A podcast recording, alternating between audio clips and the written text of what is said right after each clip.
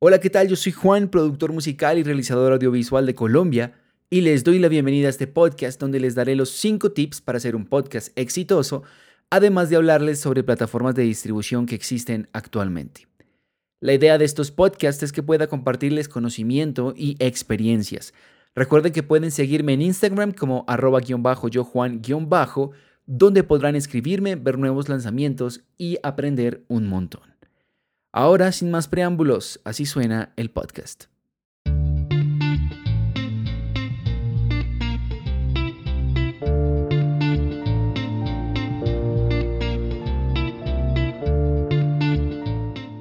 Años atrás, cuando la radio estaba apenas iniciando, se escuchaba a grandes personajes. No se conocían sus rostros, pero sí sus voces. Regresemos en el tiempo unos cuantos años atrás, más específicamente a la noche del 14 de abril de 1912, cuando el transatlántico británico Titanic choca contra un iceberg en el Atlántico. Ustedes se preguntarán qué tiene que ver el Titanic con la radio. Pues déjenme contarles que este evento que conmocionó al mundo entero fue el pilar del nacimiento de la radio. Y la razón es muy sencilla. Muchos historiadores argumentan que la radio pública nace como consecuencia de los problemas de comunicación que se evidenciaron cuando el Titanic se hundió, puesto que éste trató de comunicarse durante tres días sin lograr una respuesta de alguna embarcación cercana. Este suceso origina un proceso de reglamentación de las emisoras radiofónicas con el propósito de tener un sistema de comunicaciones mucho más efectivo y eficiente. Es así como en 1920 le empiezan a asignar frecuencias exclusivas a las estaciones de radio emergentes en Estados Unidos y posteriormente empiezan a crearse cientos de emisoras privadas y el Estado norteamericano empieza a incentivar la aparición de las primeras cadenas radiales en su territorio. Nace en 1922 la radio comercial. Anteriormente ya se tenían algunos indicios de que la radio como medio de comunicación estaba alcanzando un potencial de desarrollo increíble. El fin de la radio comercial era básicamente emitir cuñas publicitarias para apoyar al mercado europeo y norteamericano, pero como toda industria empezó a crecer y a desarrollarse y con el pasar del tiempo se empezaron a emplear los primeros programas de narraciones e historias. Este último formato tuvo una gran recepción, tanto así que los mismos oyentes, es decir, la audiencia, se comunicaba con las cadenas radiales manifestándoles su interés en estos programas y esta acción incentivó a que el formato siguiera produciéndose y además emitiéndose. Todo esto empieza a potenciar un elemento clave que, aunque parezca obvio al principio, no era un elemento que las personas tuvieran en cuenta o, o le restaban importancia, el sonido. El sonido como arte resultaba increíblemente innovador para ese entonces y le abrió las puertas a creadores y a escritores para recrear escenarios. Uno de los casos más importantes donde se utilizó el sonido como parte vital eh, en el desarrollo de una historia fue el propuesto por Orson Welles. Era 30 de octubre de 1938 en New York y las personas sintonizaban su radio como muy probablemente todos los días, sin saber que ese día en particular se describiría un hito importante en la historia. Probablemente muchos de los que me escuchen conocen esta historia, pero para quienes no, se las contaré como me la contaron a mí y tengan muy presente que, como les dije anteriormente, el sonido hasta ahora se está utilizando para crear espacios y potenciar relatos. The Columbia Broadcasting System and its affiliated stations present Orson Welles and the Mercury Theater on the Air in The War of the Worlds by H.G. Wells.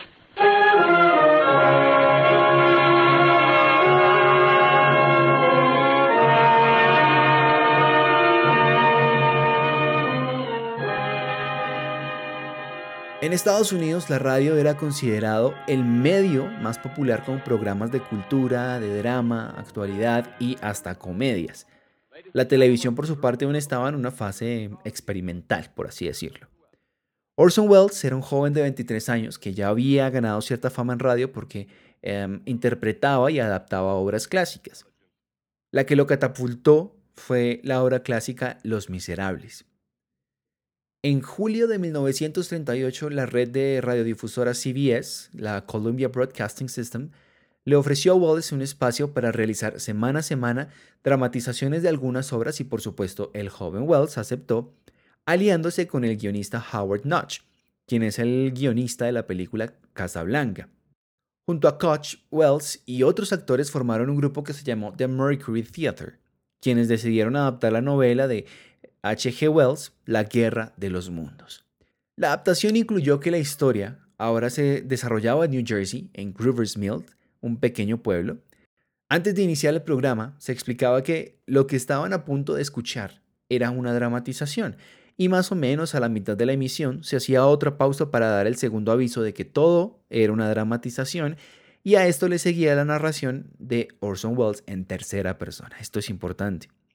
El programa está disponible en internet si quieren escucharlo, dura aproximadamente una hora y la verdad es increíble escucharlo teniendo en cuenta que en ese momento em, este tipo de narraciones estaban en boom.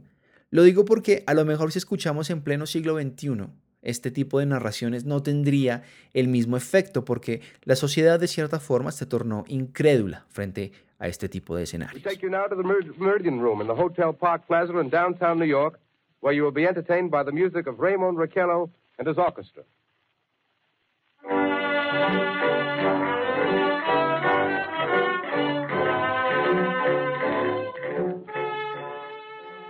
El programa empieza con programación musical, como de costumbre, y luego es interrumpida con un boletín informativo en el que mencionan que desde Toronto, un profesor de la Universidad McGill informa que observó tres explosiones en Marte. Seguido de ello retoman con la programación musical y periódicamente interrumpen para dar otros boletines. Esta vez el que dan es un boletín sobre una invasión extraterrestre. La narración continúa de esta manera. Ladies and gentlemen, this is Carl Phillips again, out at the Wilmot Farm, Grover's Mill, New Jersey. Professor Pearson and myself made the 11 miles from Princeton in 10 minutes. Well, I hardly know where to begin.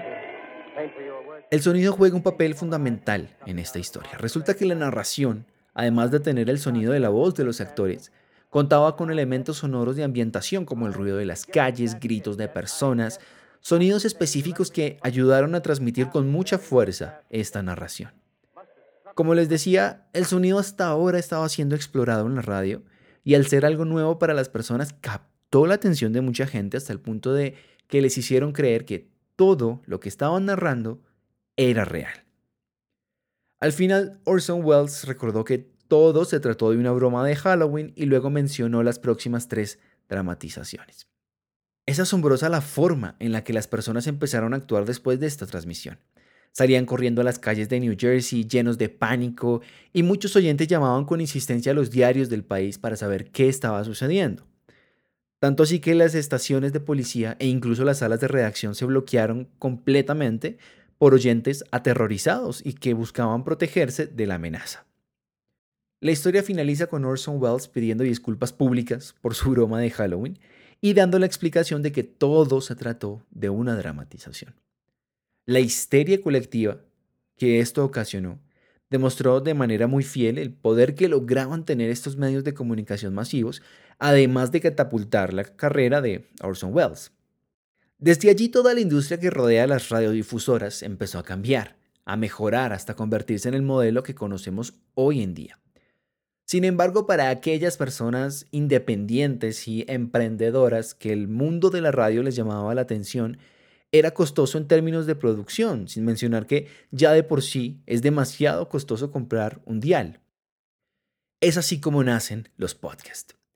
El periodista del diario The Guardian, Ben Harmsley, acuñó el término por primera vez en el 2004, más o menos, en uno de sus artículos, donde afirma que el anglicismo podcast deriva de la unión entre las palabras iPod y broadcast. En este artículo, Ben hace un énfasis importante en los costos de producir un podcast y en las herramientas disponibles para realizar un programa radial en línea.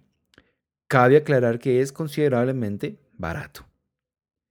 El modelo del podcast es básicamente la distribución de archivos multimedia, que son en su mayoría en audio y otro porcentaje en video, mediante un sistema de redifusión o RSS, que significa Really Simple Syndication en inglés y que en español traduce sindicación realmente simple. Básicamente es un formato para distribuir contenido en la web.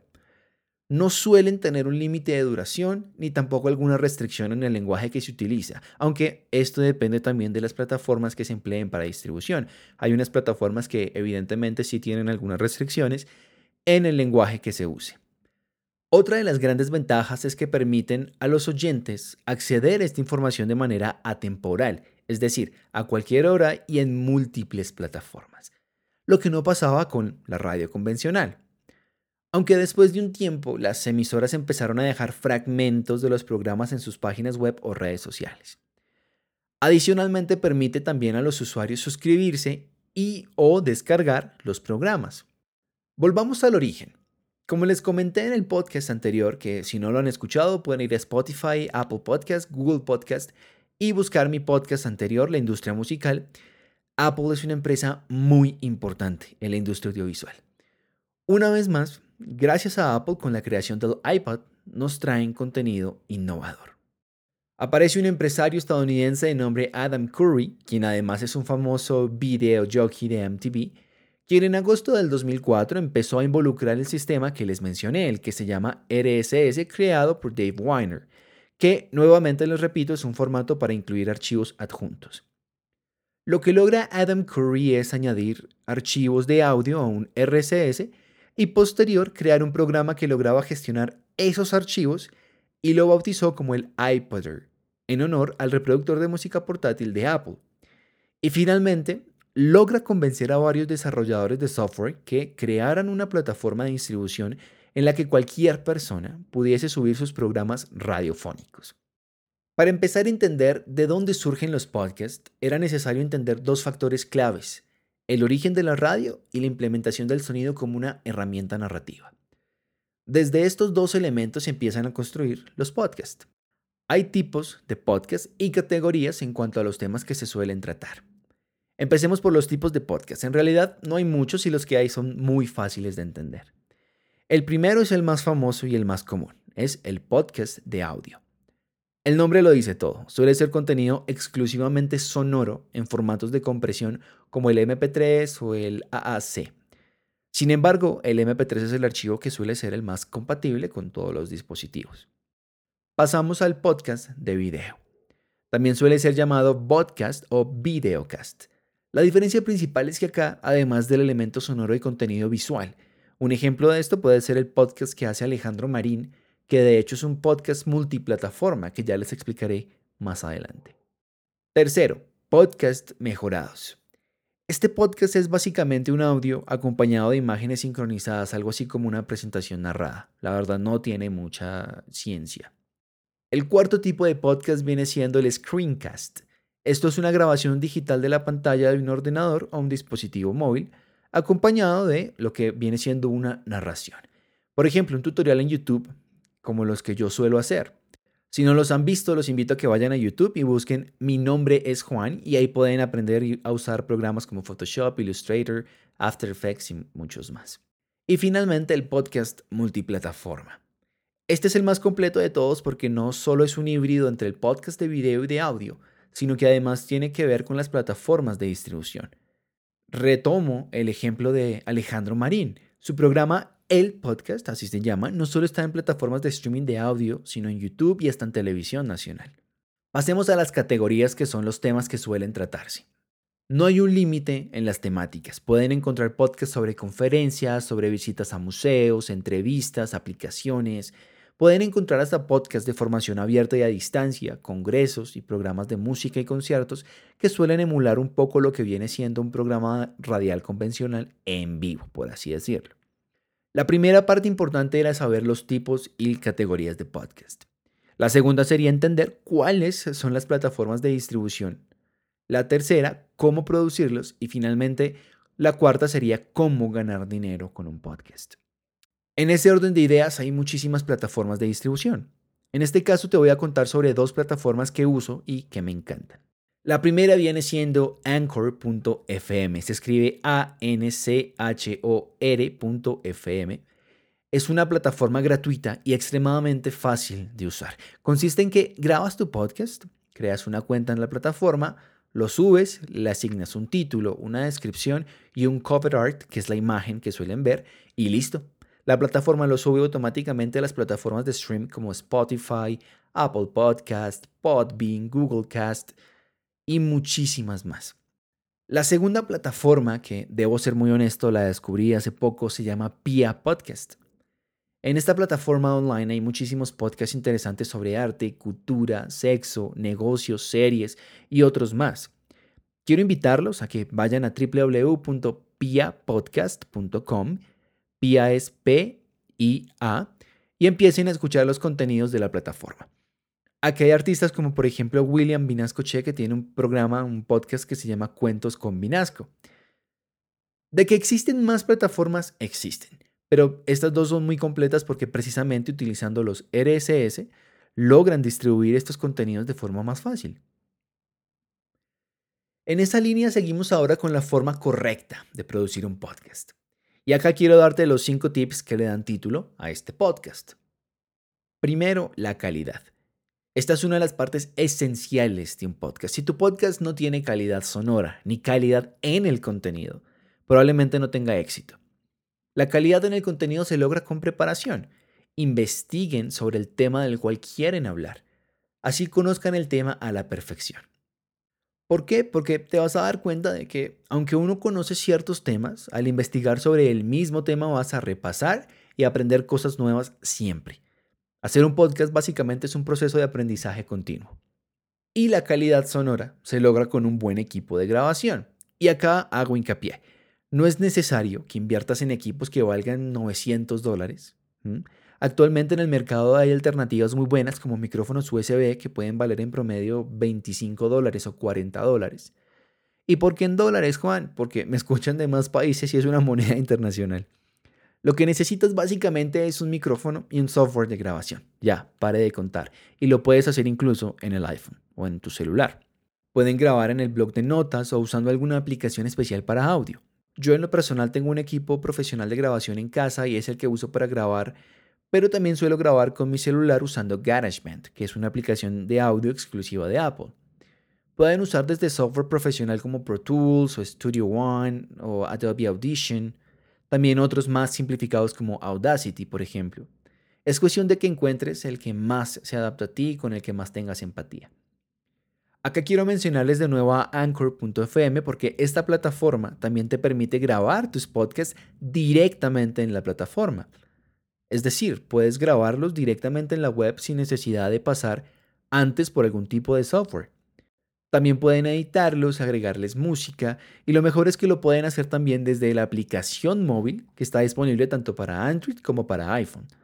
Y pueden conocer más de esta plataforma en www.anchor.fm. Segundo, preparar muy bien la temática. Saber de memoria las cosas muchas veces no es suficiente. Si no preparas el tema del cual quieres hablar, tu podcast va a aburrir y seguramente vas a ser redundante y darle muchas vueltas a un mismo tema. Al igual que mi primer tip para hacer un podcast, quiero exhortarlos a investigar y a trabajar en las temáticas en pro de tener un aprendizaje continuo. Tercero, prepárate vocalmente. No necesitas ser locutor para crear tu podcast. Sin embargo, sí debes prepararte vocalmente.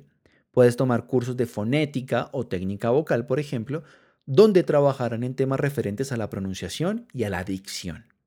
Al ser un contenido de audio, los oyentes deben entender a la perfección cada palabra que digas o de entrada vas a perder su atención.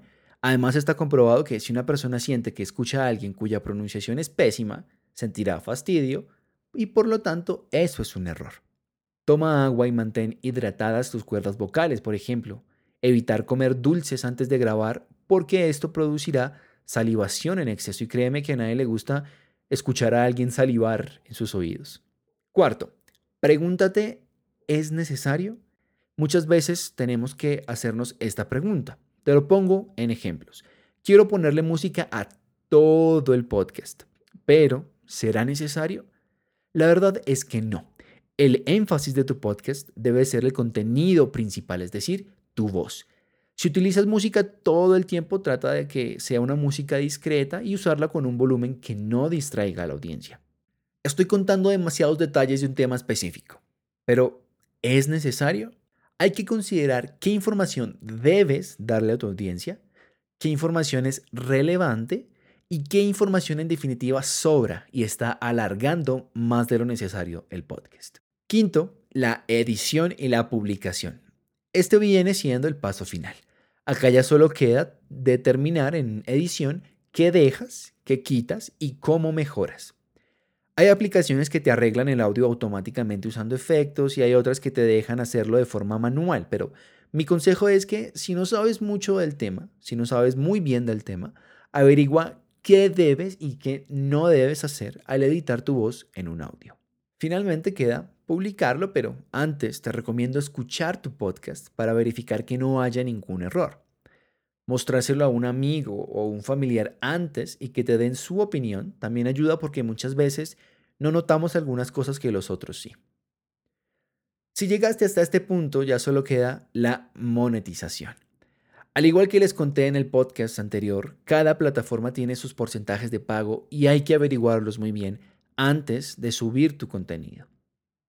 En el caso de Anchor.fm tiene un sistema de pago por milla, es decir, te pagan una cantidad determinada por cada mil reproducciones. Y eso lo deciden los patrocinadores. Así funciona la mayoría de las plataformas de podcast. Yo como marca le digo a la plataforma, yo pagaré 35 dólares por milla. Y la plataforma se encarga de segmentar la audiencia mostrándote los podcasters que más se acomodan a tu marca. Lo realmente complejo es lograr las mil reproducciones en el caso de Anchor.fm. Por eso es importante apoyar a quienes nos dedicamos a hacer este tipo de contenido.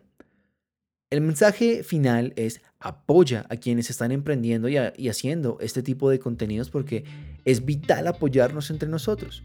Compartan sus trabajos, háganse comentarios con el respeto y como, como fundamento y construyamos industria. Porque en realidad los límites, las fronteras se reducen cuando nos apoyamos entre todos. Y hasta aquí el podcast de hoy. Si te gustó, por favor, compártelo con tus amigos, con tu familia y, por qué no, en tus redes sociales. Recuerden seguirme en Instagram como arroba guion bajo yo Juan guion bajo y nos oímos en un próximo podcast. No dejen de escuchar el siguiente podcast donde compartiré con ustedes una charla entre amigos. Un podcast especial donde les compartiré uno de los cuentos que escribí hace un tiempo. Nos oímos.